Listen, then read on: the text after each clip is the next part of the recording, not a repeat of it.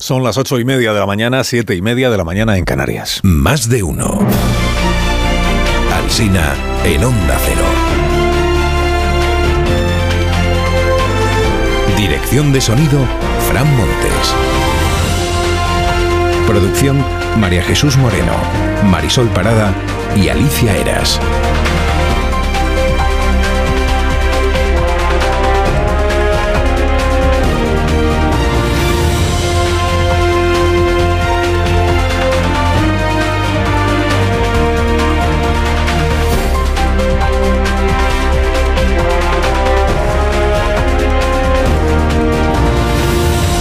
Estamos hasta las 12 y 20 minutos de esta mañana contándoles la actualidad y otras cosas que vendrán después, desde las 6 en punto, madrugando, hasta las 2 de la tarde en realidad, porque a las 12 y 20 comienza más de uno en edición local para cada una de nuestras y en cada una de nuestras emisoras. Estamos en la antevíspera del 12 de octubre. Antevíspera del 12 de octubre. El jueves es fiesta pues es fiesta en, todo el país, aunque aquí estaremos todos, ¿eh? todos los de este programa, porque nos encanta trabajar en festivo. El presidente Sánchez está haciendo oposición previa a Feijó en antevíspera del 12 de octubre y le achaca ya los abucheos que pueda sufrir el jueves en Madrid.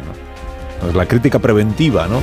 Salmo de ayer en las intervenciones de los portavoces socialistas, pues este que dice que Feijó está agitando la calle. Agitando la calle. Sigue agitando el odio y la confrontación agitando la calle.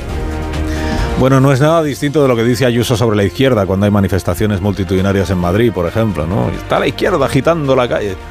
Andar a Zapatero le llamaba pancartero, qué mal encajan siempre los gobernantes las manifestaciones. Con lo sano que era agitar la calle en 2003 contra la guerra de Irak, no en mi nombre, y lo insano que resulta ahora agitar la calle contra la amnistía. Leo títulos al respecto de la reunión de ayer entre Sánchez y Feijó en La Vanguardia y en El País. Dice eh, La Vanguardia, Sánchez pide a Feijó que no agite la calle. Dice el país, Sánchez pide a Feijó contención. Contente, contente, Alberto, contente.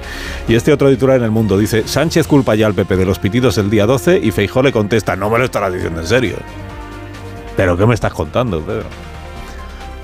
Bueno, todo el mundo da por hecho que habrá pitidos, pero tampoco es que los viene habiendo desde hace que 15 años. Los abucheos del 12 de octubre son una pésima tradición ya en la vida pública de nuestro país. Los sufre Sánchez, los sufrió Rajoy, no te digo ya Rodríguez Zapatero en su época, ¿no? Los abucheos. Sobre la propuesta de amnistía de Yolanda, el título del día es este del, del, español que dice, Sumar abre la puerta a desvincularse de su propia propuesta de amnistía horas antes de presentarla. Y se refiere a esto que dijo ayer Urtasun. El dictamen que presentamos mañana es un dictamen de expertos que nos tienen que dar algunas pautas y algunas claves sobre cómo de desarrollar esa iniciativa legislativa, pero son dos cosas distintas. Son dos cosas distintas. Primero el dictamen, luego llegará la propuesta legislativa, luego la negociación de la propuesta legislativa. A ver, Arnés, que a Puigdemont se le echa el tiempo encima. Tiene prisa. Dice el mundo, el PSOE necesita más tiempo para pactar con Puigdemont. Más tiempo que no más ganas, porque las ganas las tiene. Cita Raúl Piña fuentes del gobierno que le dicen el entorno de Puigdemont es más serio que él.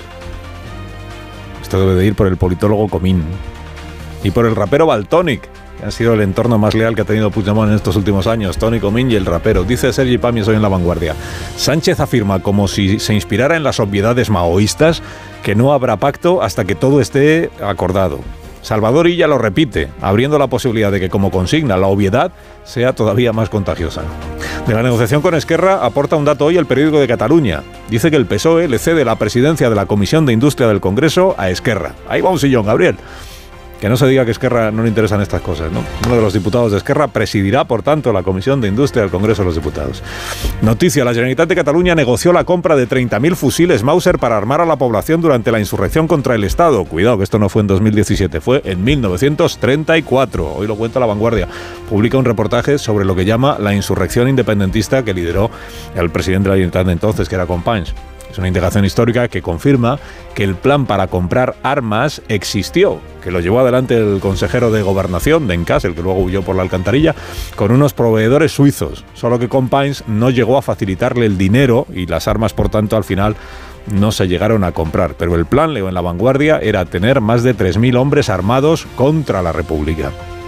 Bien escrito está, contra la República y contra el gobierno constitucional de la República, que es que era de derechas en aquel momento. Si esto que esta es una noticia de 1934, ¿eh?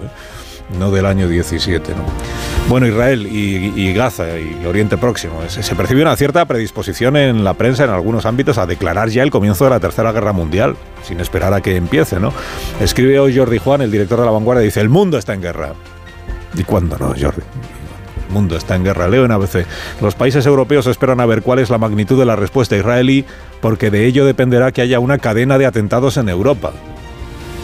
La embajadora de Israel en Madrid contó ayer, anticipó ayer en este programa qué es lo que va a pasar ahora en Israel y en Gaza. En los próximos días vamos a ver un gobierno eh, mucho más largo, eh, un gobierno de, muchos colores. Nadie de nosotros quiere eh, regresar a ocupar la franja de Gaza. Se trata de eliminar a Hamas. No ocupar la franja de Gaza para siempre, dice, quiere decir la embajadora, para siempre. Probablemente sí ocupar la franja de Gaza, que es lo que va a ocurrir en las próximas horas, salvo sorpresa, sí ocuparla hasta que jamás sea eliminado. Ya, se verá cómo. Pablo Pombo dice en el Confidencial, hace sus propios anticipos, dice, las imágenes de los rehenes serán utilizadas por los terroristas en la guerra de propaganda, el gobierno tendrá un estrecho margen de maniobra, Hezbollah probablemente abra un nuevo frente en el Líbano, habrá operación terrestre en Gaza, pero no se sabe si es posible expulsar a Hamas de allí y qué se puede hacer después, si es que eso al final se consigue la expulsión. Más opiniones. Gilles Kepel es un arabista francés. Escribe en el país. Dice: Las imágenes de la devastación de Gaza pondrán a Arabia Saudí en una posición comprometida. Irán torpedea así el acercamiento entre saudíes e israelíes y recupera el control del conflicto palestino. Gustavo de Aristegui, en una tribuna en La Razón, dice: El proceso de blanqueamiento de Irán, llevado a cabo por la Unión Europea y por el actual presidente de los Estados Unidos, en lugar de encauzar a los iraníes, los ha envalentonado. Estados Unidos pagó 6.000 millones de dólares a cambio de la liberación de tres presos y eso ha dado a Irán un margen de desestabilización que solo estamos empezando a atisbar. Víctor Lapuente, en el diario El País, dice, no es ético poner en el mismo plano a Israel y Hamas. El objetivo de Israel es proteger la vida de sus ciudadanos, el de Hamas destruir esas vidas. Israel es criticable, pero Hamas es infame. Sobre la posición de la Unión Europea respecto de Gaza, Leo a Suances en el mundo. Dice, el caos ayer fue absoluto y los equipos de von der Leyen se vieron superados. Si cortamos los pagos, que si no los cortamos, que si regulamos, porque hay gobiernos en la Unión Europea que, no les ha gustado. Entre ellos el gobierno que preside la Unión Europea este semestre, que es el nuestro, el español. A veces se fija en lo que Sánchez no ha dicho. Dice, el presidente obvia el derecho de Israel a defenderse. En el diario.es reprochan a Semper y a Feijó que acusaran a Sumar de ser comprensivo con los ataques de Hamas. Recuerdan que Yolanda Díaz publicó un tuit el sábado en el que se declaraba consternada por las imágenes que llegaban de Israel y de Gaza. Luego dio un mitin en Cádiz. Quiero pedir hoy aquí desde Cádiz que Israel cumpla con las resoluciones de Naciones Unidas, que Israel cumpla con la legalidad internacional, que nuestra solidaridad con el pueblo palestino, desde aquí, desde Cádiz, para los hermanos y hermanas allí, toda nuestra solidaridad va también por ello. Isa Serra de Podemos dijo ayer que Israel es una teocracia. Creo que confundió, confundió con Irán o con el Vaticano. La teocracia, el poder emana de Dios. Otros asuntos. Quien más se ocupa de la situación de bastante angustia que se está viendo ya en la isla del Hierro eh, por la llegada de inmigrantes eh, a su costa es el diario La Razón, que en portada dice hoy que el presidente canario avisa de que el hierro se está convirtiendo en la Lampedusa española. Y hay un editorial en La Razón. Dice, Marlasca ha dicho que hay recursos suficientes para atender a todos los que lleguen. Escriba se distrae con sus cosas en la red social X. Por desgracia para Canarias, no estamos en las mejores manos. Un par de cosas más. Ha vuelto Wally. El de dónde está Wally. Pues, ha regresado de la mano de la editorial BD que recupera al personaje y sus historias. Resulta que Wally, esto lo, he leído yo hoy, me entero yo hoy, nació hace 37 años ya Wally, de la mano de un artista que se llama Martin Harford, Hanford, que resulta que es más difícil de encontrar él que el propio Wally. Se supone que vive en un piso muy pequeño con la cama en medio y todo lleno de cómics y soldaditos. No hace vida social, no comparece nunca en los medios y le gustan los Bee Esto es lo que se sabe del creador de, de Wally. Y luego en el país entrevistan hoy a Ben Smith, que es un periodista que empezó de bloguero, luego ha sido columnista eh, del New York Times, creo, y ahora ha fundado un digital que se llama Semáforo. Y declara Ben Smith, las redes ya están muertas como centro del debate político. En Twitter solo quedamos periodistas y políticos depravados y gritándonos.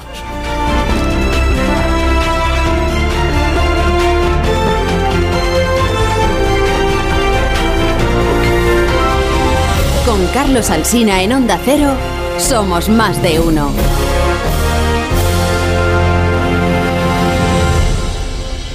Amamos las patatas. En este programa se lo he contado, ¿no? Amamos más cuando disfrutamos, pues por ejemplo, con las baby bat de patatas hijolusa, que son muy fáciles de preparar en 7 minutos en el microondas.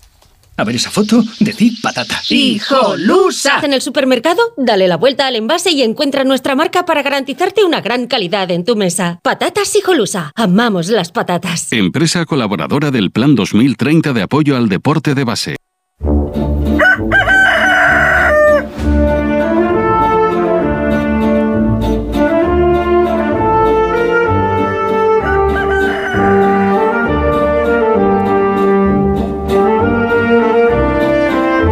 Gallo La Torre, como cada mañana a esta misma hora. Buenos días, Rafa. Buenos días, Carlos Alsina. Anoche Hezbollah hizo circular uno de esos vídeos siniestros en los que anunciaba que abriría un frente en el norte contra Israel. Hablamos en la brújula con Slomo Bengami y recibía la noticia en términos apocalípticos. No es mayor novedad que este brazo libanés de Irán trabaje por la destrucción de Israel. Y sin embargo, que crea que ha llegado su momento sería terrible. A su lado jamás es sencillamente ridículo, porque la capacidad destructiva de Hezbollah es, es Se entiende que lo ocurrido haya despertado en Israel lo que llaman una memoria holocaustica. Esta es la conciencia de que es una nación que vive en trance existencial y que hay fuerzas poderosas como Irán que trabajan con el fin declarado de borrarla del mapa a ella y a sus habitantes. El futuro inmediato no puede presentar unas hipótesis más oscuras, eh, pero es que Israel ya se enfrenta a una realidad insoportable, porque vive bajo la coacción de más de 100 rehenes que podrían ser asesinados por Hamas en una exhibición sangrienta para doblegar a su opinión pública. Se dice que Palestina tiene derecho a la resistencia como pueblo que vive bajo la ocupación. Lo que habría que preguntarse es, sobre todo a quienes manejan estos conceptos coloniales con esta alegría, es en qué mejora la masacre de israelíes la vida de los palestinos. Y en nada, porque tampoco lo pretende. Es la peor condena, y prueba de ello es que hasta el donante más generoso, como es la siempre humanitaria Unión Europea, debate hoy la posibilidad de cortar el grifo de las ayudas, que es algo impensable hace unos días y un mérito que nadie podría discutirla jamás. Concluye la torre, concluye. Eh, concluyo que, que jamás solo pretende reinar sobre las cenizas, que es un plan que suele seducir a los fanáticos islamistas. Esto conviene precisarlo. Jamás siempre antepondrá la destrucción de Israel a la existencia del pueblo palestino. Y en esas estamos. Te deseamos que tengas, te deseo yo, vamos, los demás sé igual no. Te deseo que tengas un día estupendo, La Torre. Yo te escucharé a las 7 de la tarde y yo te doy las gracias por madrugar. es mi trabajo, ya sabes. En nombre de los demás no voy a hablar, David. Yo no sé si vosotros queréis que Rafa tenga un buen día o todo lo contrario. Buenos días, David Jiménez Torres, y bienvenido. Bueno, le deseo un mal día, ¿no? Buenos días. No le deseas un mal día, pero tampoco te he oído desearle un buen día. Corrientito, digamos. Estás en una posición ahí un poco tibia, me da la impresión. Pilar Velasco, buenos días. Muy buenos días, Muy Alsina. buenos días y bienvenida también. Muchas gracias. A este rato de conversación y debate apasionado. Buenos días, Paco Maruenda. Muy buenos días. ¿Cómo estás? Me alegro muchísimo. Me alegro. ¿Tú también?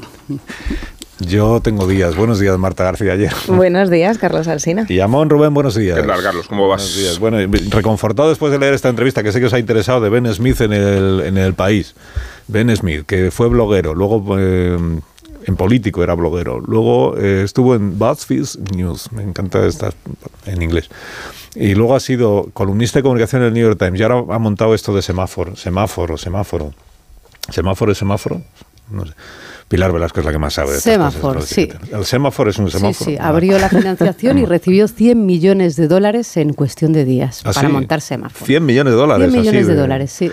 Bueno, pues este señor es el que dice que, que ya, eh, porque le pregunta eh, Pérez Colomé, que hace una entrevista, le dice, las redes morirán pronto como centro del debate público y dice él, no, si eso ya pasa. Con Facebook es obvio, es obvio que ya no pinta nada el debate. Con Twitter ha estado sucediendo años, solo que realmente no nos hemos dado cuenta. Dice, ¿cuál es la, cuál es la última vez que un famoso puso algo en, en, Twitter que ahora se llama X, ¿no? Dice, quizá hace cinco años, pero los famosos se fueron y la mayor parte de las empresas también ha desaparecido de Twitter. Solo quedamos periodistas y políticos jodid, perdón, jodidamente depravados gritándonos unos a otros. ¿Quiénes estáis en Twitter de los aquí presentes?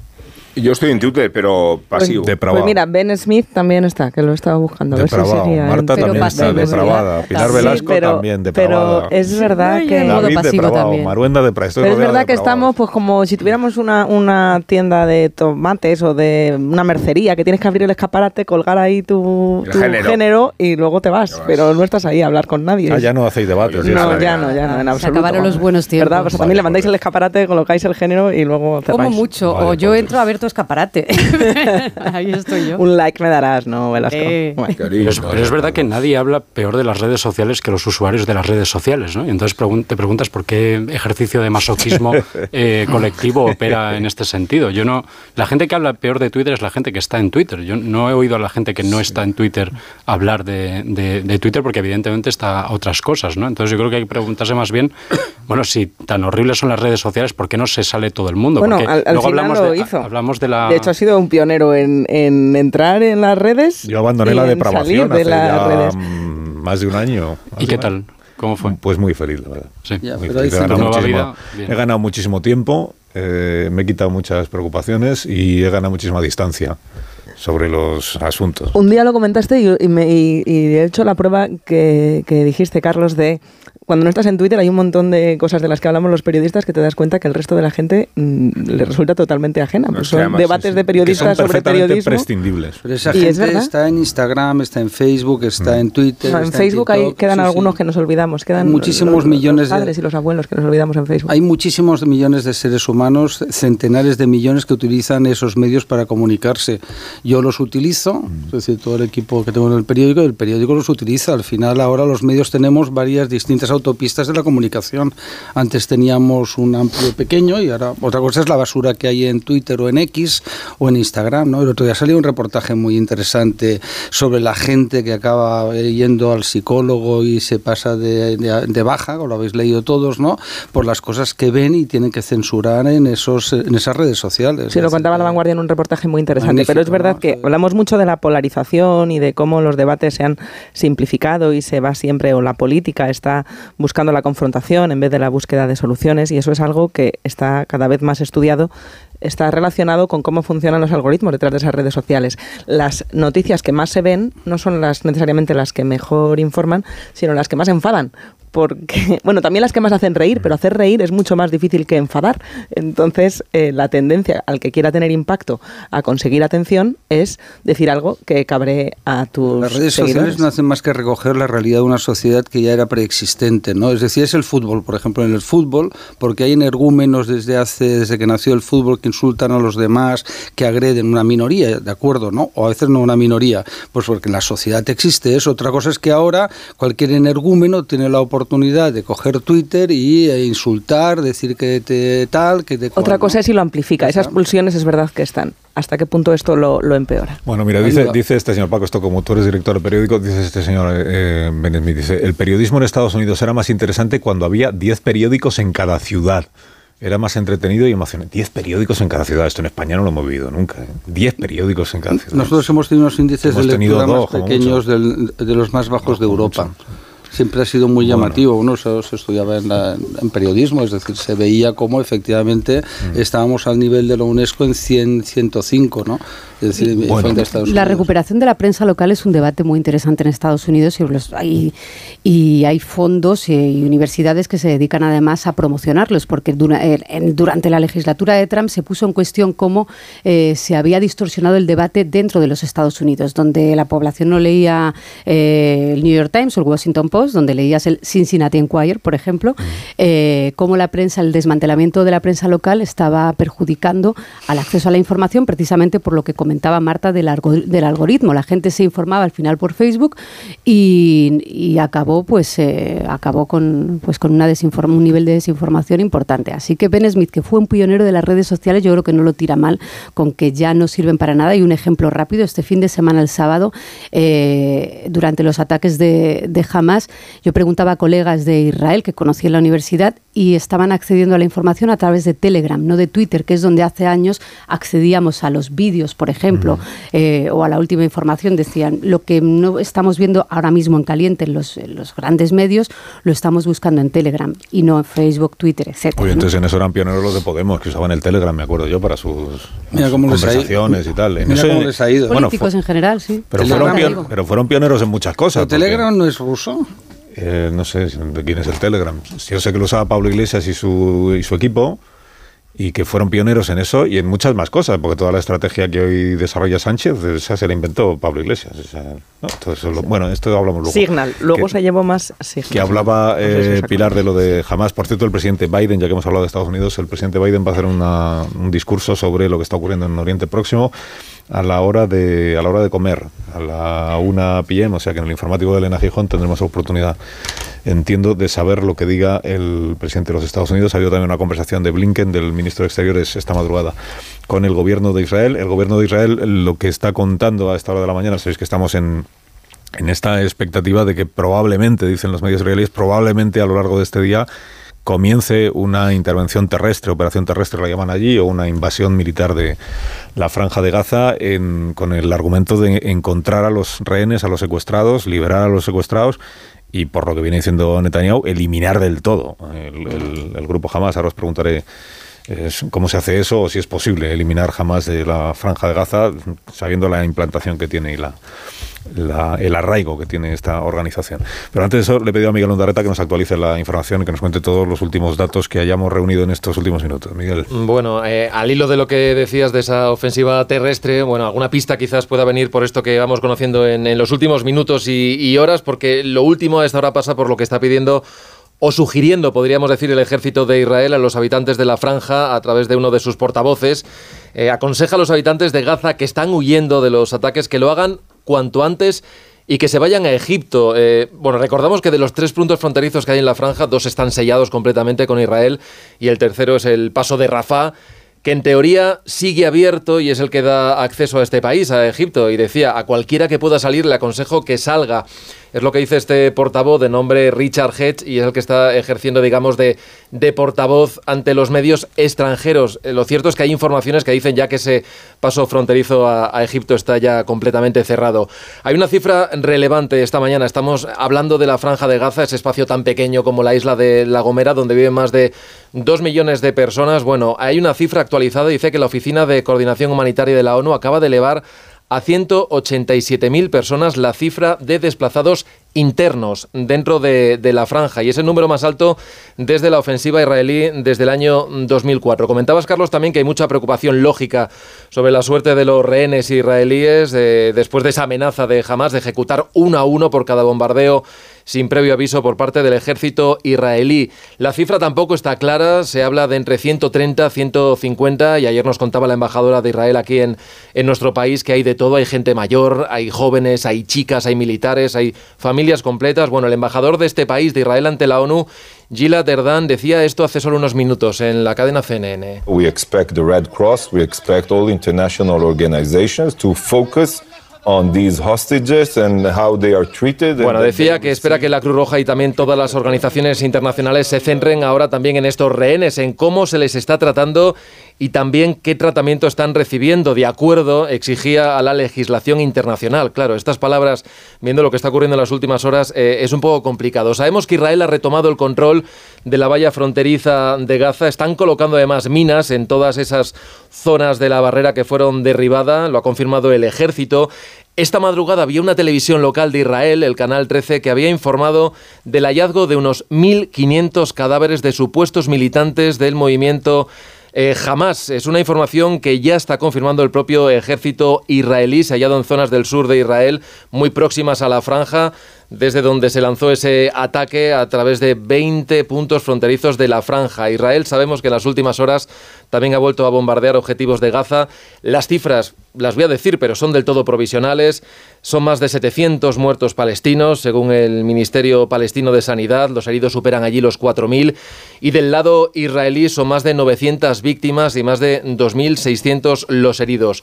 Hay una información de Associated Press también que hace referencia, eh, ha hablado uno de sus informadores eh, en Líbano con un portavoz de, de Hamas y reconoce, según esta información, que ellos mismos están incluso sorprendidos de la dimensión que ha tenido su ataque del sábado, que lo conocía muy pocamente, muy poca gente dentro de la franja de Gaza, pero advierte también, advierte de que están preparados para una lucha larga, si así es lo que pretende el ejército de Israel, que tienen eh, munición y tienen cohetes para luchar durante mucho tiempo y una velada advertencia también. Decía que están preparados también para que aliados como Irán o la milicia de Hezbollah también se pueda unir a la batalla si el objetivo final es la aniquilación de, de, Hamas. Y decías la cita de Joe Biden, va a ser a la una de la tarde hora local, esto quiere decir que son las 7 de la tarde en nuestro país, va a hablar de la situación en Oriente Próximo y cita relevante también esta tarde de los ministros de Exteriores en Bruselas, con ese lío que hubo ayer, con ese cierre de grifo de la ayuda humanitaria. Se adelantó a comentarlo uno de los comisarios, lo hizo por esa red social que comentamos ahora, Twitter, comisario de vecindad, un poco más tarde, después de la queja de varios ministros, entre otros del ministro español Álvarez, pues eh, ha dicho que esa ayuda va a continuar y lo confirmaba además otro, otro comisario, el comisario relacionado con las, con las crisis, Carlos. Comisario de vecindad es el que se lanzó a decir que se cortaban todos los fondos. 700 millones de euros. Palestino. Salió vecindad y luego hay otro que es el de ayuda humanitaria. Decís que el gobierno de España tiene muchos ministerios, pero la Comisión Europea cada vez tiene más comisarios. Como hay que atender a todos los países, como se amplíe la, como se amplíe la Unión Europea, no vamos a tener. Y más que tendrá. No vamos a tener. Si te tengo que hacer una pausa y enseguida os pregunto por el, todos estos últimos datos que nos ha facilitado Onda Renta y por la situación que se está viviendo en Oriente Próximo. Es verdad que todo lo que ocurre en cualquier lugar del mundo, en España tenemos como una cierta tendencia a convertirlo en un debate doméstico en el que lo más relevante ya no es lo que esté pasando allí, sino lo que aquí ha dicho no sé quién, si lo ha condenado mucho, poco, nada, regular, si está en una posición o está en otra cuando seguramente lo más relevante es lo que está pasando en Oriente Próximo. Pero bueno, tendremos oportunidad de hablar de todo, que hay tiempo para hablar de todo, de lo que se dice y de lo que no se dice, y del hecho de que España eh, está ejerciendo la presidencia de turno de la Unión Europea, que esto lo, contábamos más cuando aún no la ejercíamos que ahora que la estamos ejerciendo. Y en una situación como esta, mmm, no sé si la presidencia de turno tiene algún papel o no lo tiene a la hora de liderar, de, de señalar prioridades o de marcar un camino. Ayer nos contó el, el ministro Álvarez no sé si habrá cambiado la situación en las últimas 24 horas, que el presidente Sánchez no había hablado con Benjamín Netanyahu, no había hecho por eh, conversar con el primer ministro de Israel. Mm, bueno, pues será que no es habitual, que en una situación como es que esta, esta, situación no es habitual, o sea que no hay antecedentes posibles. Ahora os pregunto por la situación que se está viviendo allí y luego tendremos ocasión también de hablar. No os preocupéis de Yolanda Díaz, el dictamen de sumar, la negociación cómo va lo de Puigdemont, lo de Esquerra Republicana, etcétera. Más de uno en Onda Cero. Carlos Alsina. Más de uno en Onda Cero.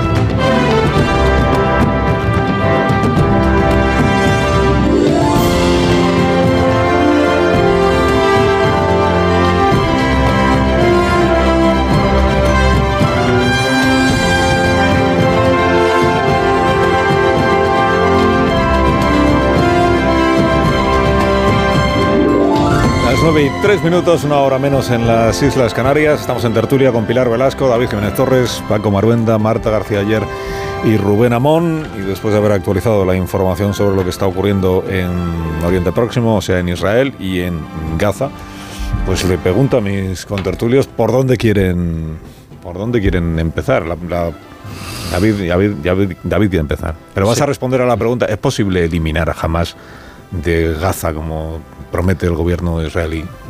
Porque jamás no es que sean cuatro que están ahí escondidos en una casa de Gaza.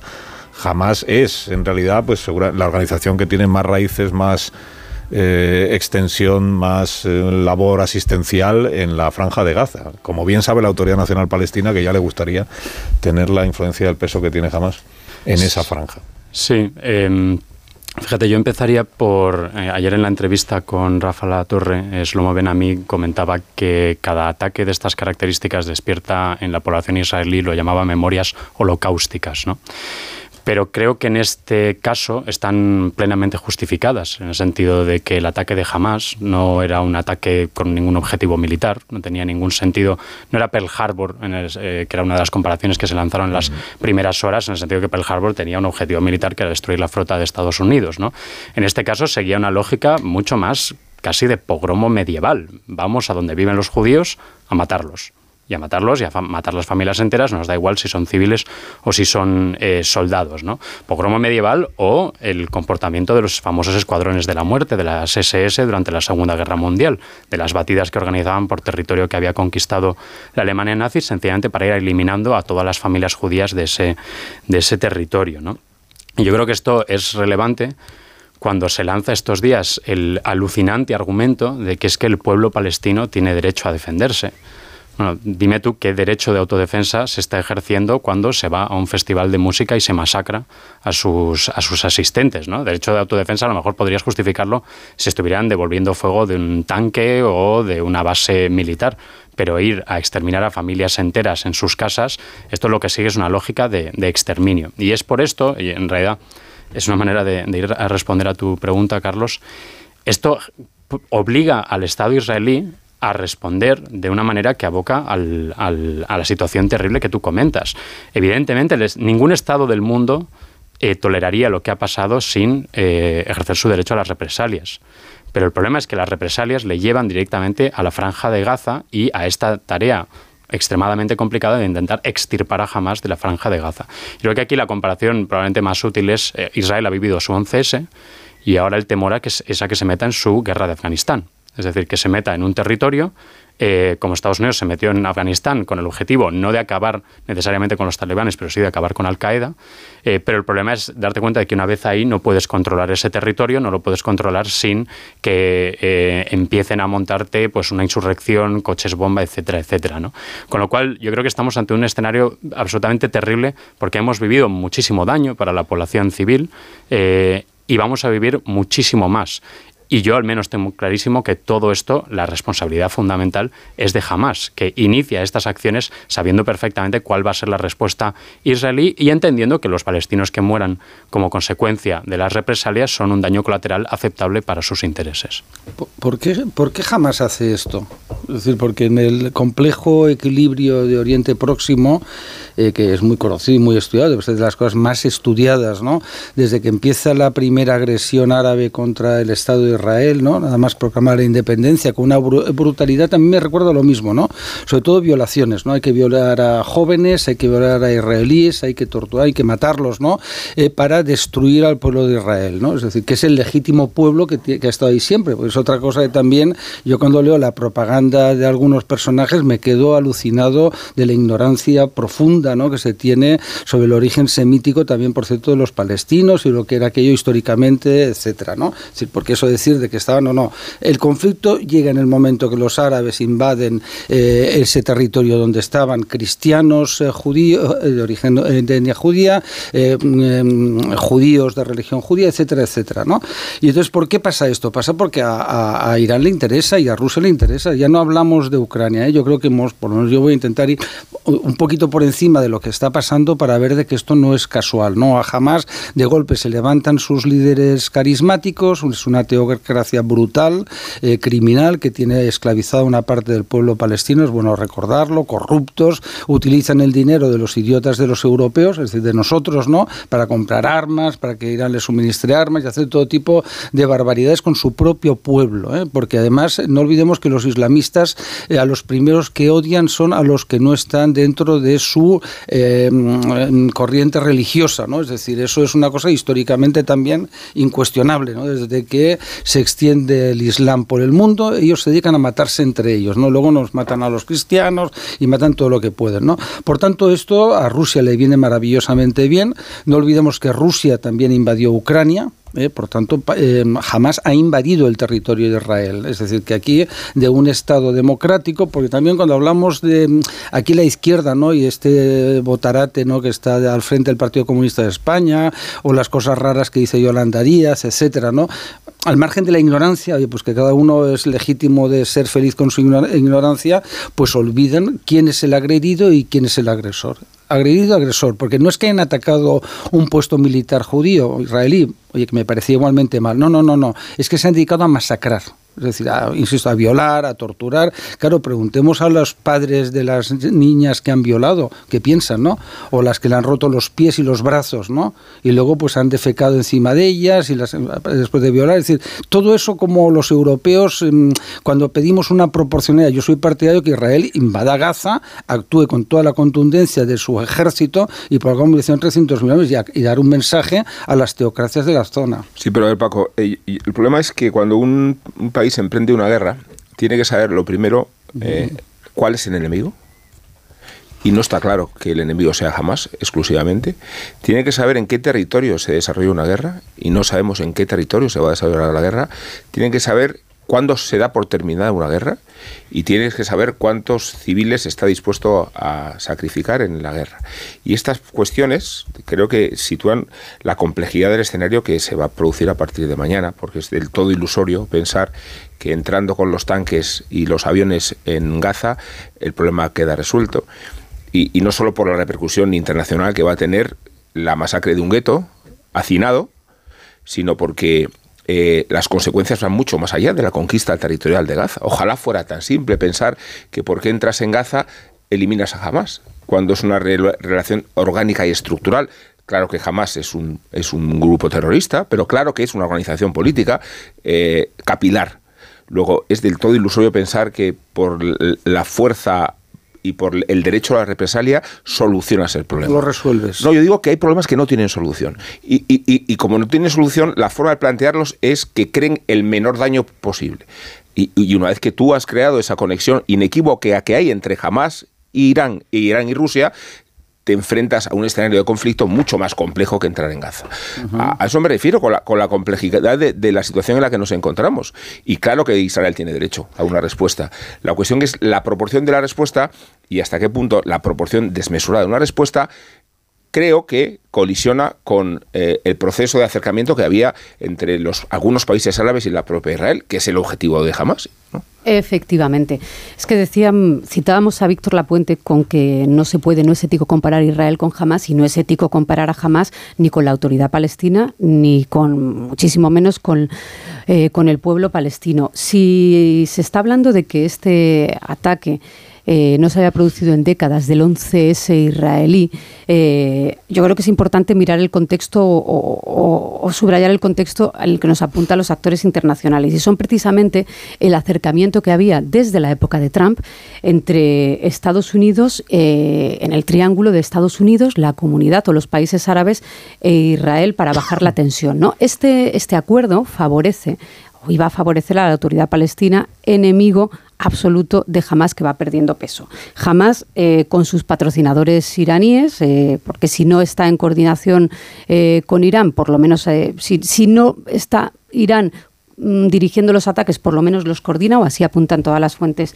de inteligencia que, hemos leído hasta ahora, pues han intentado influir y en boicotear un acercamiento que es necesario. Israel tiene que reconciliarse de alguna manera con el entorno de los países árabes. Israel, con una extrema derecha como es eh, la de Netanyahu, no puede aislarse del contexto, eh, del contexto en el que está. Y desgraciadamente los atentados de Hamas boicotean este posible, este posible acercamiento. Pedía el, el Martin Indyk, el embajador de Estados Unidos durante dos administraciones, el enviado especial de, durante la administración Obama en las negociaciones de Israel y Palestina, pedía, pide en el Foreign Affairs, si es posible que un liderazgo árabe, eh, se refiere a Arabia Saudí, podría mandar el mensaje de al pueblo palestino de rompan con Hamas porque también les podemos garantizar desde nuestro liderazgo unas relaciones mejores con Israel. Al final, esto se produce en un contexto de ocupación, pero se produce en un contexto también en el que tienen que convivir israelíes con palestinos. No se puede, o sea, si lo que vemos a partir de ahora en estos ataques, que lo veremos en, la, en las próximas horas de Israel sobre la franja de Gaza, es lo que señalan desde el Instituto Elcano, eh, investigadores del Instituto Elcano, como un genocidio, eh, no, no, digo, estoy, estoy, estoy citando, estoy pues citando, Paco. Si se, si se limpia Palestina. la franja de Gaza, eh, alguien tendrá que levantar Es que la voz. Alguien un- tendrá que poner algún orden internacional. Es que no es incompatible una no es incompatible condenar los horrores de lo que sufrió el ataque que sufrió Israel y con esas reminiscencias que decía David a los programas ya en situaciones terribles de la Segunda Guerra Mundial con, con considerar que quitar eh, que entre la electricidad eh, la- los alimentos y cualquier eh, eh, tipo de ayuda a una población en la que vive un millón de niños eh, es algo que va a hacer poco por la paz. Entonces, ¿qué Eh, tiene que hacer darle, Israel? A mí me Paco, que no lo sé lo que tiene que hacer, yo no sé quién, no, no voy a darte la respuesta a solucionar un ¿Cuántos problema que viene de de hace un muertos montón de siglos. cuántos Paco, lo millones que estoy más? diciendo es ¿Cuántos que dejar morir no me por inanición un millón de niños Sí. puede no ser la solución que que, muy este conflicto tan ¿eh? complejo Pero por, eso es tan, necesita. pero por eso es tan perverso que jamás es sabía eso perfectamente y sabe Y perfectamente condenar que una cosa no tiene por qué justificar la otra. Claro, pero Yo es que na- digo na- eso, que no, no hay que ponerse, no hay que Gaza no justificar está las bueno, no, barbaridades. Order. Gaza no está ocupada, yo os quiero recuperar. Gaza está Es- gobernada por Hamas. está sitiada. No, no, sitiada no. Es decir, oye, Israel es un Estado democrático que tiene su territorio. Paco, cuando un Estado democrático eh, Con fronteras flexibles. Paco. hace cosas que, se, que, que- que- que no son compatibles con los derechos humanos, ¿Perdón? también habrá que ¿En qué- en qué denunciarlos. hace? Oye, Cuando sufre ataques de un grupo terrorista, también hay que condenarlo y no es ¿Hay incompatible. diputados palestinos en la, en la Knesset, en la- el Parlamento de Israel? ¿Hay? Sí.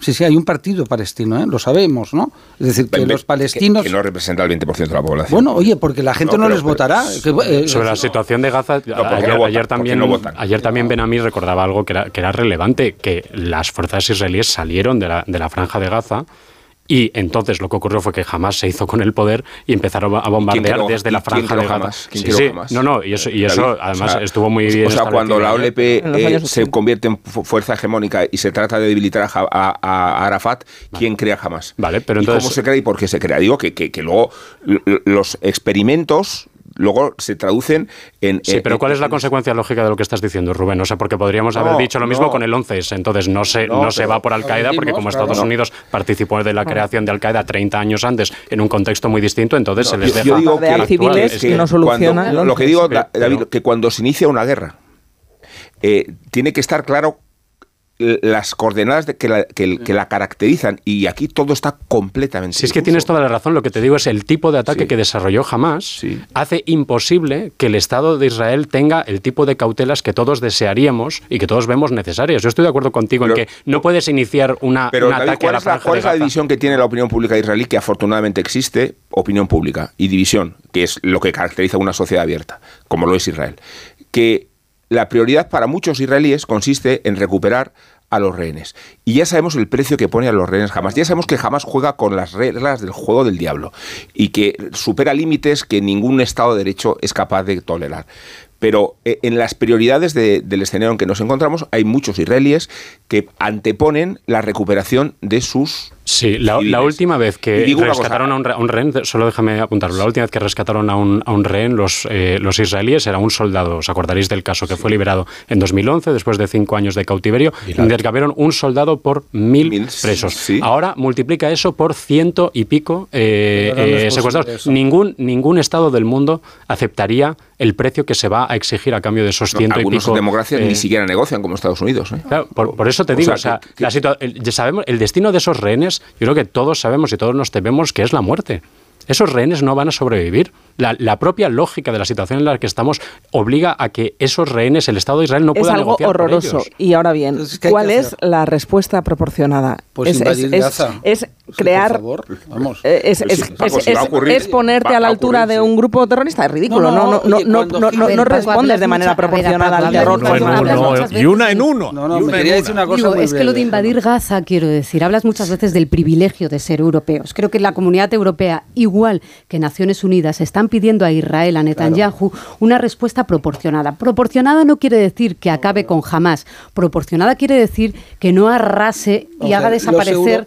vamos a ver, aparte de los dos millones de personas que viven no en van a Gaza. matar a dos. Primera, porque la escalada Israel a la una- que se vería, a la que acabaría abocada la zona es una guerra que al final acaba en Europa también. En primer lugar, eh, ahí hay un problema de fondo muy importante. Desde el principio es que no hay un liderazgo árabe, punto, no existe. No hay, no hay ningún país, primero porque entre ellos están enfrentados, Arabia y Qatar, eh, Irán, etcétera, etcétera. eso es imposible, ¿no? Segundo lugar, los europeos nos hemos dedicado durante siglos a matar a judíos, ¿eh? hay que decirlo. Los españoles en la Edad Media nos dedicamos a matar a judíos, ¿no? Hemos matado a judíos con una gran perseverancia histórica, desgraciadamente, que también eran a humillarlos, etcétera, etcétera, ¿no? Digo para que sepamos que hay un ADN, es horrible decirlo, yo soy europeo, pero eso es la historia, ¿no? Hay un ADN eh, antisemita. Efectivamente. Entonces, ahora, ahora Israel tiene que defenderse. Es decir, es que cuando Hitler invadió Polonia, nadie se planteó, y, aún así, las democracias occidentales titubearon, hicieron el idiota, y al final se invadió Polonia y siguió la guerra, ¿no? Invadió Holanda, Bélgica, etcétera, ¿no?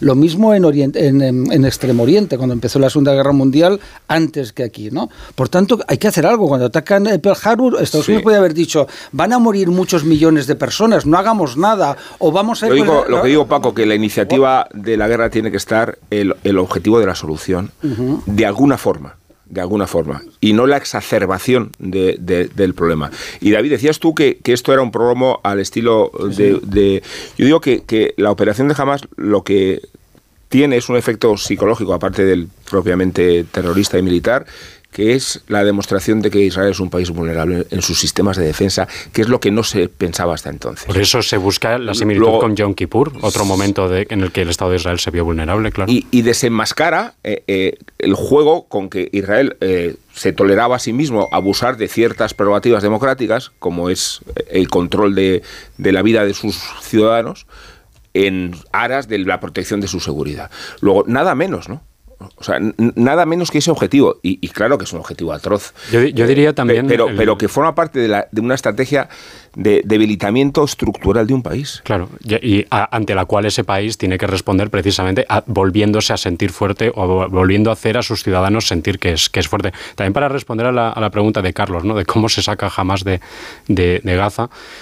A ver, sí que aquí la, comparación con el 11S es un poco problemática porque creo que Estados Unidos sabía muy poco sobre Al-Qaeda y sabía muy poco sobre las bases de Al-Qaeda y la presencia de Al-Qaeda en Afganistán. Sus servicios de inteligencia sabían muy poco cuando entraron en, en, Afganistán y eso es una de las cosas que explica cómo se desarrolló esa ocupación.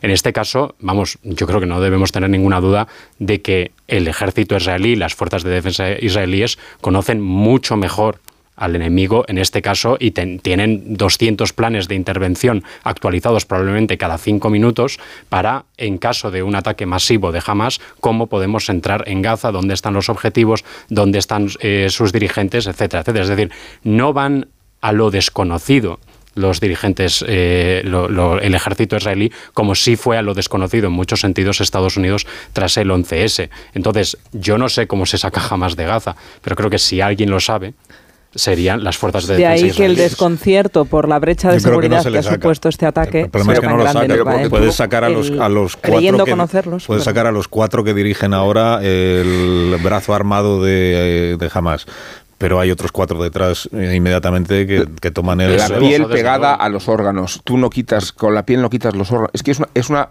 situación capilar. Y hablando de situación capilar, es que está comunicada por túneles. Eh, es que eso es un laberinto subterráneo. Y a eso me refiero con la complejidad del lugar donde, donde se mete Israel. ¿no? Y luego la, supervivencia de los líderes históricos que siguen estando involucrados porque estamos 20 años después con Mahmoud Abbas, con, con Netanyahu y con Janilla al frente de, Hamas. O sea, como si no hubiera cambiado ni siquiera el liderazgo en 20 años de conflicto. Pero algunos lo votan, a los otros no los votan. ¿eh? y eso no está en discusión, Paco. La cuestión está en que. Es una cosa curiosa, ¿sabes? si cada vez que muere en un bombardeo un niño gazatí, eso eh, hace que más gente se meta en Hamas o menos. Lo que pasa pues es que seguramente jamás tenga más apoyo cuando más ¿eh? niños. Eh, es una parte de una guerra global, hemos de asumirlo, ¿eh? porque al final el objetivo del chiismo. De manera fracasada, pero llevo dos días insistiendo que en este programa no le llamamos guerra a lo que está sucediendo. Veo que todos vosotros sí, pero yo me resisto y no le llamaré guerra porque creo que esto no es una guerra, ¿no? Hay dos estados enfrentados en, en una situación homologable. No es una guerra porque Gaza no es un estado que tiene un ejército llamado Hamas que ha decidido declarar la guerra a Israel. Esto es otra cosa. Ya van más muertos que muchas cosas que se llamamos guerras. Y porque ¿eh? es otra cosa, no responde a las reglas, porque las guerras tienen reglas, aunque no, por atroces que sean, tienen reglas. Y hay cosas que no pueden hacer los ejércitos precisamente porque es una guerra con unas reglas. Y como esto no es una guerra, pues eso es lo que debería llevar al gobierno israelí a saber que tiene unos límites en la utilización del, del poder bélico de que dispone, tiene unos límites, porque esto no es una guerra y jamás no es un ejército y por eso hace las cosas que antes describía David Jiménez Torres, porque no es un ejército, puede capturar chicas en un festival de música y ahora irlas ejecutando de una en una, porque no es un ejército, es una organización terrorista. También el ejército ruso lo hizo cuando invadió Alemania, como sabéis muy bien, y lo hizo el ejército americano y lo hizo el ejército alemán, es decir, que eso, la utilización de la violación, desgraciadamente, incluso los ejércitos, lo siento Carlos, lo hacen también. Es terrible, pero es el horror de la humanidad. al ejército ucraniano, por ejemplo, infiltrándose en territorio ruso, eh, capturando chicas en un festival de música en Rusia y ejecutándolas mientras lo difunde a través del streaming para que Putin deje de bombardear sin avisar. Tú esto no lo has visto en creo que, Esto solo lo ves en organizaciones que son terroristas, pero, creo que el argumento de Paco es naciones. Que, es que llamamos a la Segunda Guerra Mundial guerra y aún así las violaciones de cualquier tipo de derecho de la guerra también se produjeron a escala masiva, ¿no? Como trataban, por ejemplo, los nazis a los prisioneros de guerra soviéticos sin respetar ninguna de las... Estamos hablando de todo lo que aprendimos en la Segunda Guerra Mundial. Claro, pero quiero decir que, que no se respeten las, leyes de la guerra no significa que no sea una guerra encomiable. ¿En qué veis que esto es una guerra? ¿Cuáles son las dos naciones que están en guerra? No, yo, lo que digo es que no hay dos naciones en guerra. Bueno, ahí hay un tema jurídicamente internacional. Palestina tiene una autoridad que se llama Autoridad Nacional Palestina, que no es jamás. Y por tanto, jamás no es el gobierno de Palestina. Es el gobierno de Gaza. Jamás es quien controla Gaza. Pero ahí le damos la pasta Además a los es que encontró la Gaza y lo llamamos ataque terrorista precisamente. Pero estás diciendo que Gaza es un Estado. No, que tiene un ejército llamado Hamas. Yo no lo, yo no lo veo eso. Bueno, jamás eso, el ejército se llama las brigadas de Al-Qashar o alguna ah, cosa así. Bueno, pero, pero por eso no estamos poniendo en el mismo plano a en Irlanda, del norte, en Irlanda del Norte había una organización terrorista que se llamaba el IRA, que se reclamaba como representante de la sociedad de Irlanda del Norte. Yo no recuerdo que le llamásemos a eso guerra entre el Reino Unido e Irlanda del Norte. Le llamábamos la lucha contra el terrorismo del IRA por parte del gobierno británico. Pero ahora ya, es verdad, ya, ahora, y murieron 3.000 personas. O sea, desde luego la, Si le queremos llamar a todo guerra, pues me parece bien que le llamemos a todo guerra. Pero eh, históricamente se llama guerra anglo-irlandesa a la lucha de Irlanda por su independencia contra los ingleses. Lo siento, ¿eh? llevarte la contraria, pero. Tú en tu periódico, tú en tu periódico le has llamado a lo del IRA no, has llamado a lo del IRA la guerra del Reino Unido con Irlanda del Norte. Eh, porque me estás hablando de Irlanda, la República de Irlanda. y de la, y 1923. y de la independencia de la República de Irlanda. No me estás hablando del IRA en este momento y en su enfrentamiento en Irlanda del Norte contra el gobierno británico. No, no, que te quiero decir es que se acabó llamando guerra anglo-irlandesa. pero que no me hagas trucos. Que no me hagas trucos. No, nunca, no me atrevería. Ahora, si tú a esto le quieres llamar la guerra entre Israel y el Estado de Gaza gobernado por Hamas. No pues lo haces. Pues conflicto bélico, ¿cómo lo llamamos? Pero entenderás que yo discrepe. está muy bien, imagínate todos pensáramos igual, sería horrible. Eh, es que lo que no sé es por qué le llamamos guerra, sinceramente. ¿Por qué le llamamos guerra? Porque es una forma coloquial de visualizar a la gente, incluso a la hora de... que, no, que no basta con describir lo que está pasando, tenemos que dar un paso más. Tienes que hacer titulares en un periódico de papel. ¿eh? Podemos ver efectivamente a la autoridad palestina eh, intentar negociar con Israel. Tenemos que hacer titulares en un periódico contra lo que es un grupo terrorista como, argumento, Paco, me no, porque me, parece es una guerra. Me acabas yo considero que es una guerra, pero no es el debate semántico es muy interesante. Yo considero porque tú a jamás le consideras un ejército. Hombre, es un ejército, me gustó, ¿no? No ah, un ejército no es una organización terrorista. No, es un ejército terrorista. Es, una, es decir, el término ejército. hombre, perdona. Es decir, es que si nos vamos a la hasta ahora, los ejércitos mercenarios, ¿de quién eran? O sea, para ti es lo mismo un ejército que una organización terrorista. pues, no, hombre. pues ahora sí que no entiendo nada. Un minuto. un minuto y ahora seguimos. Es que no quiero hablar de cosas que han pasado cerca de nosotros, pero en fin. Pues si no, tenemos un. ETA un ejército, que es decir. Yo sé considera un ejército. ¿Y tú? No. Ah, bueno, menos mal. Un minuto, ahora mismo seguimos.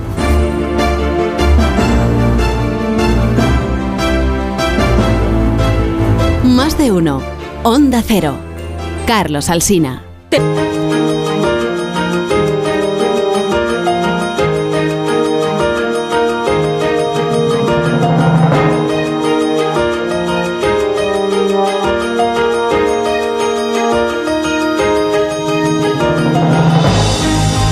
26 minutos para que sean las 10 de la mañana, una hora menos en las Islas Canarias, en conversación aquí en Tertulia y en debate esta mañana con Maruenda, con David Jiménez Torres, con Pilar Velasco, Marta García Ayer y Rubén Amón.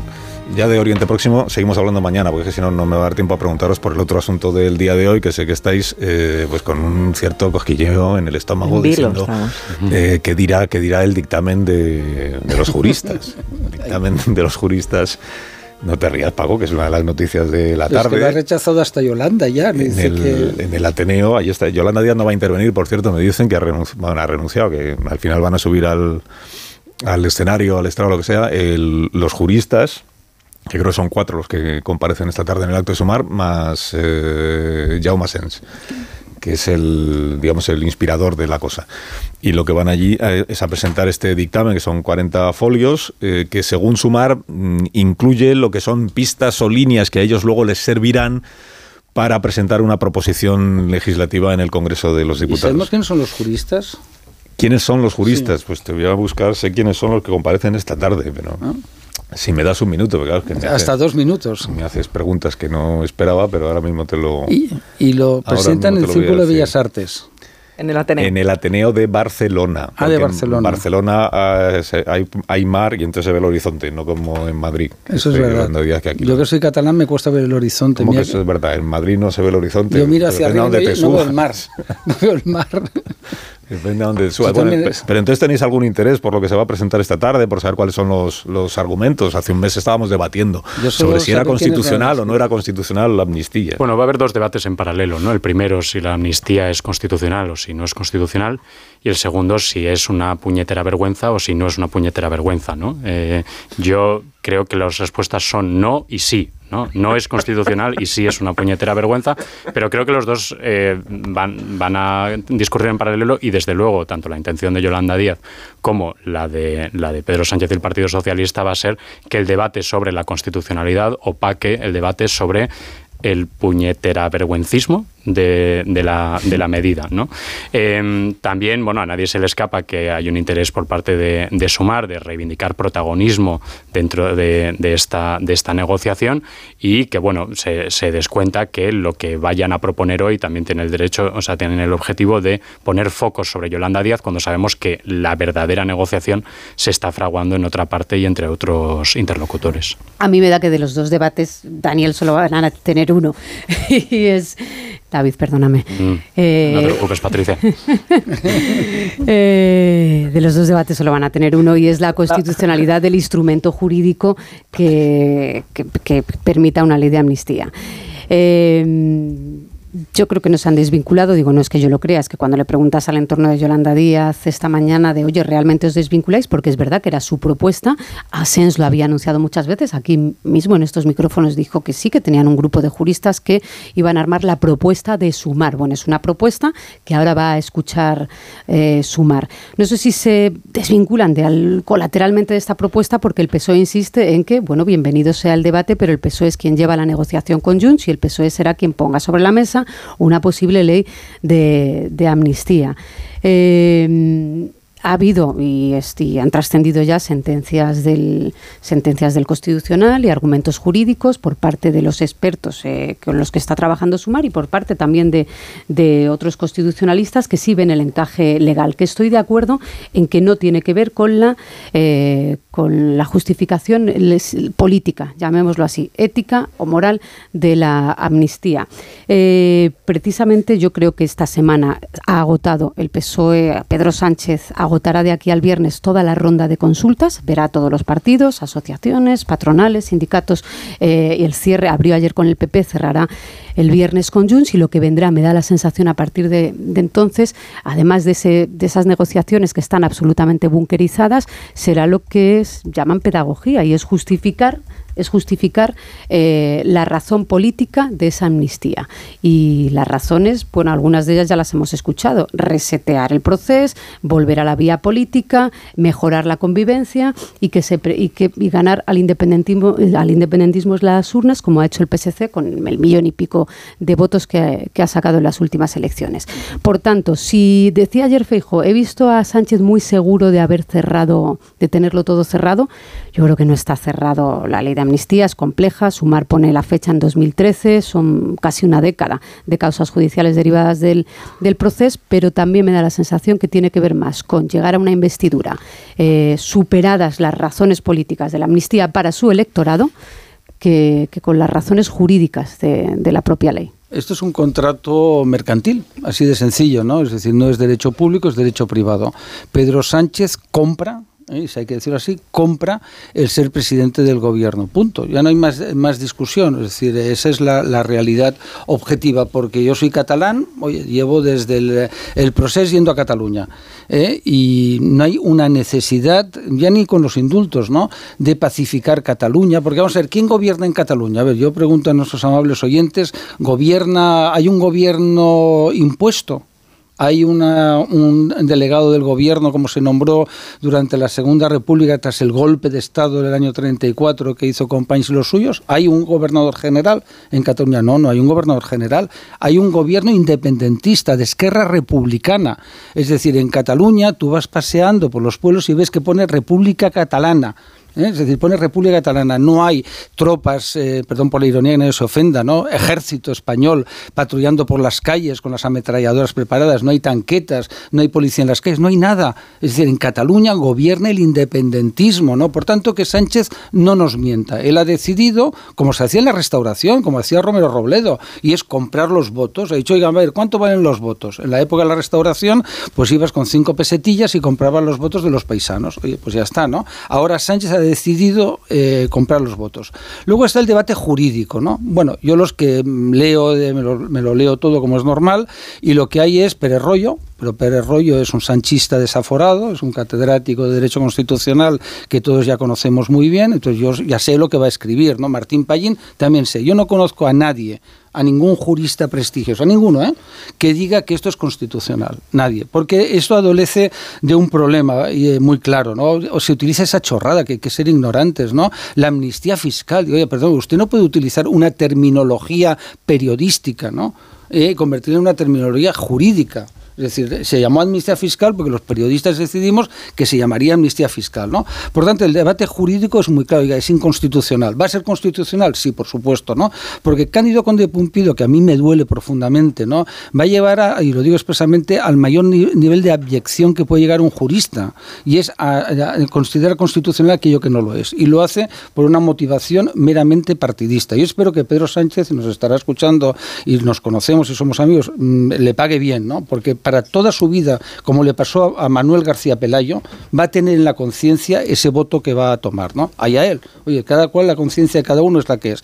Y luego ya para acabar está el, debate que, decía eh, acertadamente, ¿no? el, del tema ético que es el tema importante, es decir, ética y moralmente.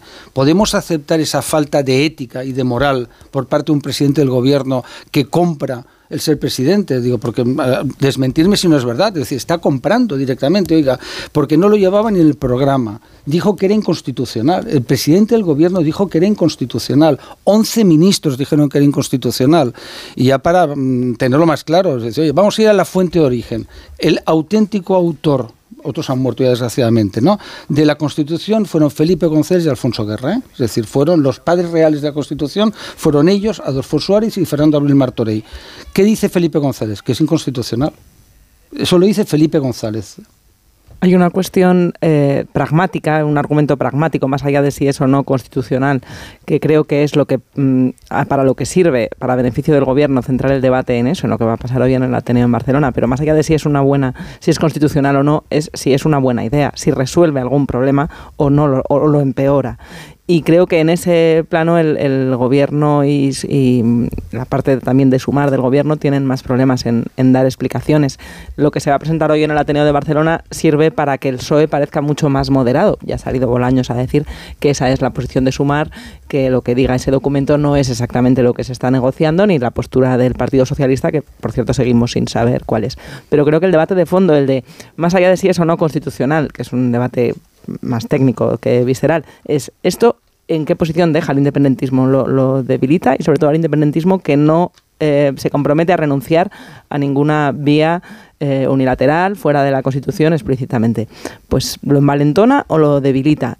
Y el debate ahí me parece más interesante y me parece que... pero vayamos a lo que el propio PSOE decía hace dos meses. O sea, desde luego, esta, esta razón no, y a lo que está, vayamos a lo que está diciendo Junts ahora mismo. Lo que está diciendo Junts ahora mismo, lo que está diciendo también Esquerra, es que reconocerles la amnistía es reconocer que tenían razón, que no es lo que dice el PSOE. y por eso les cuesta tanto. Claro, que tenían razón y que han sido injustamente tratados. No que, no que son perdonados por algo que hicieron mal, sino que efectivamente se confirma que no hicieron nada mal. Y eso, claro, no puede el gobierno, por muy constitucional que fuera. Eh, eh, ahí lo veremos en el preámbulo. No, pero es que, está, a ver, es, que no, es que eso no el proceso de gestión. que veremos los argumentos que da el PSOE. pero, a ver, es que el proceso de gestión es fascinante. Mira, vemos a la, a la boa comiéndose al carnero y la forma del carnero es el de la serpiente hasta que la boa empieza a digerir el carnero y el carnero desaparece. ¿Tú crees que esta imagen para el preámbulo No, me parece, pero es que me parece inequívoca de lo que estamos viendo, ¿no? no, pero es que Paco, este hace un artículo es muy bueno, la boa y el carnero. Tú date cuenta de cuando una boa se come un carnero, eh, eh, el, el, carnero se ve en sus entrañas y el proceso de digestión termina eliminando el carnero y te lo has tragado. Y nos hemos tragado la amnistía ya. Porque este debate, que si es técnico, que si es eh, conceptual, que si es político o que si es aritmético, en realidad son cuatro caminos de tragarnos la amnistía con, con una normalidad escandalosa. Y si sirve de embajada la iniciativa de sumar para que de lo que aspira a sumar luego se eh, se sacrifican algunos términos, por ejemplo el periodo de amnistía desde 2013, que es un escándalo, eh, daremos por bueno que se ha sabido gestionar las peticiones maximalistas de Sumar.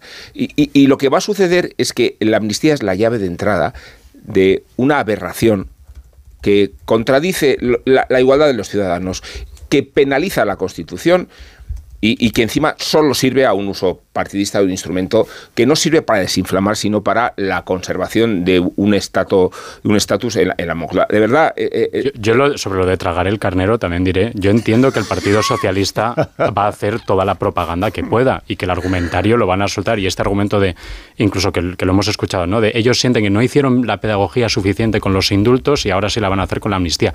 Bueno, yo no sé qué recordáis vosotros. Yo recuerdo que intentaron vendérnoslo por tierra, mar y aire. Otra cosa es que no cuele porque los argumentos son tan burdos y resisten tan pobremente la comparación con la realidad, con la realidad de lo que el propio partido decía hasta el momento en el que se quedó a unos cuantos votos de repetir en Moncloa, que por mucho que intenten hacernos tragar el carnero, yo creo que se nos va a atragantar a todos. Vamos, no, no hay manera, no hay, no hay ácido argumental que logre descomponer ese... Pero, pero David, date cuenta la de imagen es fascinante, pero, amor. Almax del proceso. Esto me encanta. Pero tragar el carnero a mí me encaja un poquito más con los indultos que con una amnistía, porque los indultos, no, los indultos son un real decreto, el exministro Campo fue con sus ocho o nueve reales decretos. El ministro Campo que decía que la amnistía no es constitucional. Bajo el, brazo, y ahí tiene usted los indultos, como cuando se indultó Armada por el golpe de Estado. Es decir, no hubo un debate parlamentario. Debe, este país debe ¿eh? amnistiar. No, lo que digo es, lo que digo, lo que, lo que digo es que, la amnistía, que la amnistía va a tener un debate parlamentario bueno. No, va a tener un debate parlamentario como una ley, como cualquier ley. Y en ese debate parlamentario necesitará contar con 176 votos a favor. Lo que digo es que podemos estar en contra de la amnistía, pero el, pero el, pero el carnero tiene una mayoría, tendrá que tener obligatoriamente una mayoría de representación parlamentaria. Entonces yo creo que el debate Digo, estando, pudiendo estar en contra de la amnistía, el debate es por qué Esquerra, Junts, PNV, Bildu, PSOE, con las tensiones entre las que le genera, creo que el debate es más allá de si Sánchez quiere ser o no presidente. No conozco, Pilar, ninguna amnistía, no conozco ninguna, ¿eh? que se haya sacado adelante con 176 votos solo. ¿no? Una amnistía, porque mira, cuando hablamos de la amnistía del año 36, es una amnistía que eh, eh, se aprueba por unanimidad, unanimidad la Diputación Permanente de las Cortes Republicanas, incluida la derecha. Es verdad que hay presión social, hay lío, ¿no? Las amnistías, por definición, tienen que tener una base social, por eso te digo que es inconstitucional. Es decir, y es moralmente, es amoral, ¿no? Porque si hubiera un apoyo amplio, que dijeras, oye, el PP está de acuerdo y tal, oye, no habría discusión. ¿Sabes? Es decir, ya está, ¿no? Es una amnistía que va a imponer una parte rompiendo la sociedad española. Pero es que es increíblemente polarizadora, increíblemente divisiva. Es a ver, Pilar, el salto cualitativo. Yo, no sé si la amnistía polariza Cataluña, de verdad. ¿eh? Pero si polariza, eh, no, degrada la credibilidad de una democracia. Madrid, no, puede polarizar Madrid, pero dudo mucho que polarice Extremadura, y Andalucía, y Valencia, Hablemos de la España plural. Creo que la polarización evidente de 2017 no es la de 2023. Su capacidad no es la desinflamación, su capacidad es la degradación de un Estado y de la democracia. No es lo mismo ser generoso para perdonar algo que responsabilizarse de una culpabilidad que no tienes y engendrar la existencia de delitos políticos. Indultemos a la mafia. Ya se ha lobado. Ya se ha lobado. por favor, reencontraos. Me gusta la, voy el A ver si ahora por ir al reencuentro vamos a ir por el desencuentro. Oye, es que yo me estoy acordando estos días de lo de Copel, ¿no? Al reencuentro por el desencuentro. ¿Por qué no reencontrarse con otro tipo de presos? Un minuto, hay que reencontrarse. Un minuto. Ahora mismo seguimos y nos vamos. Más de uno en Onda Cero.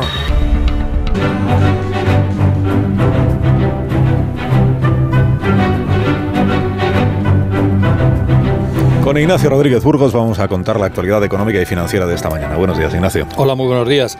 Pues fíjate, las bolsas europeas recuperan posiciones perdidas ayer, incluso van más allá, tras el primer impacto Acordaros que ayer estaba todo en rojo tras el primer impacto por el ataque de Hamas a Israel. La bolsa española incluso rebota con más fuerza que en el resto de Europa. Eh, DAX, el DAX de Frankfurt, la bolsa alemana y la bolsa española son ahora mismo las que más están subiendo del viejo continente. La española un 1,47% en los 9.285 puntos. Solo está en negativo eh, Fluidra. Suben telecomunicaciones con Celnes a la cabeza, seguidas de inmobiliarias como la Colonial y también de valores turísticos que ayer sufrían bastante, como es el caso de Melia. Como dicen los más viejos del mercado, los inversores siempre han tenido descontada la inestabilidad geopolítica de Oriente Medio, pero esto no evita que los movimientos telúricos más intensos pues, generen tensiones. El petróleo Ayer subía un 4%, eh, retrocede en la apertura para estabilizarse ahora alrededor de los 88 dólares el barril. El precio del gas mm, pues desciende ligeramente, apenas un 2%, eh, pero es que ayer subió un 13%. Eh, y no solamente por lo que ocurría en Oriente Medio, sino precisamente también por una inoportuna fuga en algún gasoducto del mar Báltico cosas que pasan, ¿eh? que esto golpea, ¿dónde? Pues en el flanco más débil ¿eh? de Europa justo ahora que llega el invierno. Y a todo esto en España, en agosto se crearon 6.600 nuevas empresas, que es el mejor dato en un mes de agosto desde el año 2007 un 12% más de crecimiento según el Instituto Nacional de Estadística. Gracias, Ignacio. Hasta ahora. Y que tengas un día estupendo. Te da tiempo a indultar a alguien si quieres. amnistiar, Carlos.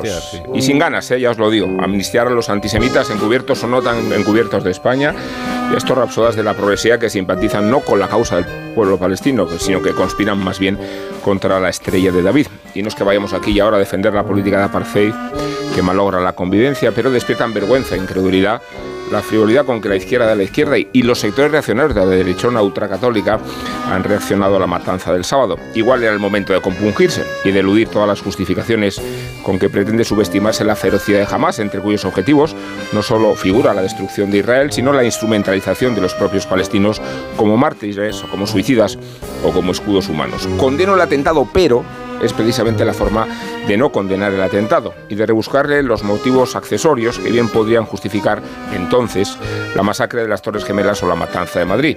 Por eso me pregunto si la exposición que se ha inaugurado en el Prado sobre los judíos y los conversos y sobre la expulsión y sobre el arte de aquella época es un viaje al medievo o es más bien un reflejo y una inflexión que retrata ese antisemitismo cultural y estructural vigente en España y convierte, convierte a los judíos en cerdos y a los conversos en marranos.